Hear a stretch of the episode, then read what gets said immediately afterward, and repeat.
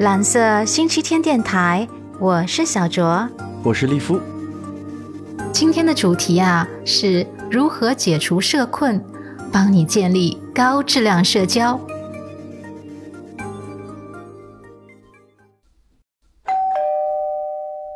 小卓，小卓，小卓，你在家吗？哎，啊，来了来了。哎，利夫，你来了。啊，我以为你不在家呢，敲了半天都没人理我。那个，你今天是怎么来的呀？不是啊，我以为你那个海上那个划划小船过来的。是啊，划小船过来的特别累，你还不请我进去啊？不是利夫啊，就是我不是不想请你进来，我就是觉得好像，嗯嗯，哎，你有没有觉得，就是十天半个月不和某个人说话？你再见到他时，会感觉有点陌生了，有点尬，就是不知道从何说起。你会不会这样？现在的问题是我已经到你家门口了，对不对？你你接下来只有两条路可以走，第一条请我进去，第二条把我赶走。哎呀，不行啊，我不能把你赶走，这节目还是得做。进去再聊，进去再聊。好吧，反正我的意思就是说。我好像又要重新去建设一种断开的连接，这个时候，啊，刚刚的这个社交情景啊，其实就是，嗯，我们上期聊到的这种社交困境，是吧？是呢。嗯，因为这也是社交断开带来的一种不可抗力，所以呢，这期我们要解决的问题是，去社交可能会受伤。不去社交又有这么多负面影响，我该怎么办呢？你的答案就是让我先进去，然后呢把我的行李放下来，坐下来泡杯茶，慢慢的聊。我的建议答案当然是去啦，建立那些高质量的社交，对吧？我相信大家所排斥的就是只是那些无意义的，会伤害到我们的社交关系，而一段高质量的社交。确实能够给予我们所渴望被看到、被听见和被重视，这就是我们最需要的社交了。嗯，对的呢。那么，怎么样才算符合高质量的社交呢？要分析这个呀。首先呢，我们得衡量一段关系的质量。嗯，如何衡量呢？嗯，如何衡量呢？有三个维度。嗯，关系带来的价值、兼容性，还有安全感。嗯，关系带来的价值很好理解，它指的是你们是否能在关系中给彼此提供价值。嗯，当然，这个价值包括了精神上或者是物质上的，也包括了交换信息。对，那么兼容性呢，指的就是关系中的双方有多大程度哈能够兼容彼此的差异。当双方出现分歧的时候，是否有能力调停？也就是说。一段关系的兼容性高，意味着双方都能够做到求同存异，不会害怕这段关系因为冲突啊什么的而分道扬镳。嗯，呃，然后呢，安全感，嗯，安全感则指的是你们能在关系中感受到对方的行为是可预测的，是具有一致性的。你不会担心对方做出一些极端或多疑的行为，比如突然暴怒、突然消失，也不会担心对方抛弃你。相信对方会一如既往的接纳你。对的，所以呢，我们从这三个维度中可以看到，高质量的关系啊是可能存在冲突的，只是关系中双方都有能力去做一个调停冲突、及时止损的行为。同时呢，一段高质量的关系也是需要双方去付出很大的努力来为彼此提供价值的。当这段关系啊满足前两个维度的时候，你自然而然的会在关系中感受到。前所未有的安全感，然后呢，自发的去维护它、维系它，明白了吧？嗯，你说谁呢？明白吗？嗯，说你呢？嗯，其实呢，在社交中有些不舒服的感觉是很正常的。嗯，就好像每个小孩被送去幼儿园的第一天，基本上都是会哭会闹的，那正是我们人生中第一次被要求去社交时的反应。分离焦虑症嘛。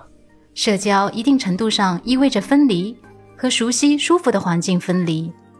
因此呢，我们第一步心理上是要做自我工作，就是调整对社交本身的预期，不去想象社交一定会带来糟糕的体验，同时也不幻想毫不费力就能拥有高质量的社交关系。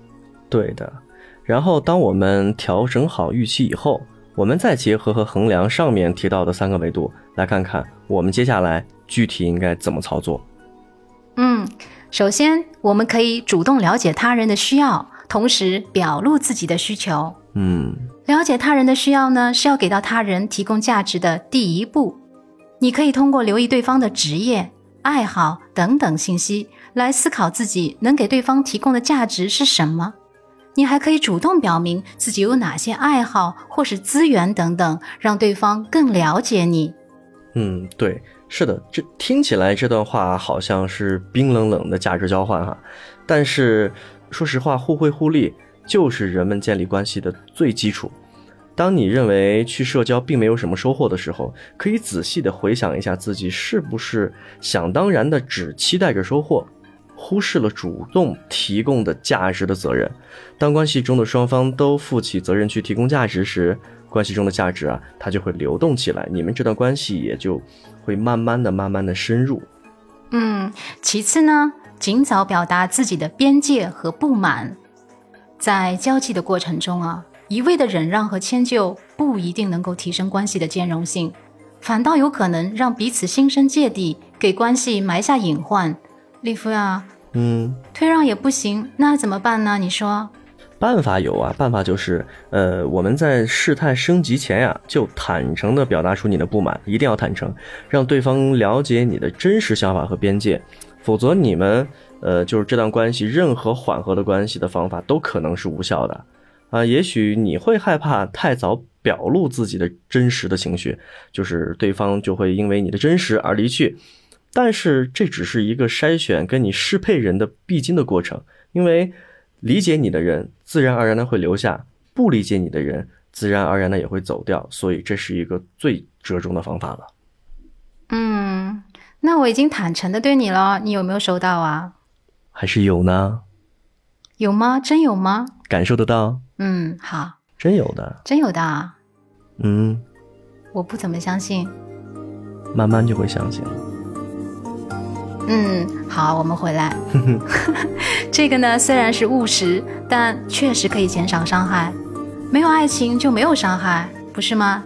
对不对？你说，利夫？那对对对，那就不爱了吧。嗯，哼那嗯，除此之外，还有什么高段位的操作吗？利夫？有啊，就比如说，再次用坦诚哈，一定是坦诚，而非猜忌。来维系这段关系的安全感，就是怎么说呢？有的时候他人可能会做出一些你不是很理解的行为，那你就会因此感到害怕或是焦虑。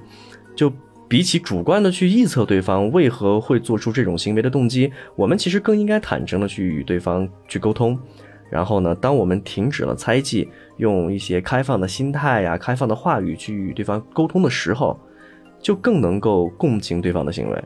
也许有的时候。你并不是很认可对方的行为，但至少你们可以在认知了解背后的原因的情况下，在相对可控的、不带主观情绪的氛围下进行交流。也就是说，我们一旦你想到对方有任何的问题，你要去猜忌了啊，你有这个苗头，那么你就主动的去说出来，去打破这个隔阂，然后让你们两个去坐下来，心平气和的去谈一谈背后真实的一个情况，这样也可以来维系。这段感情的安全，明白了吧？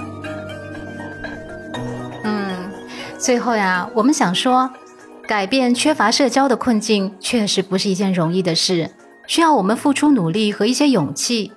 你是困境的受害者，某种程度上，你也是困境的制造者。希望我们都有能力和主观能动性去改变彼此的困境。好啦，今天的节目就到这里。我想知道。嗯，你是驾着马车来的，还是划着小船来的呢？等你给我留言，还有订阅和点赞。希望我们有给您提供到您需要的价值。我们下回见。好的，我们下期再见。那祝大家早安、午安、晚安。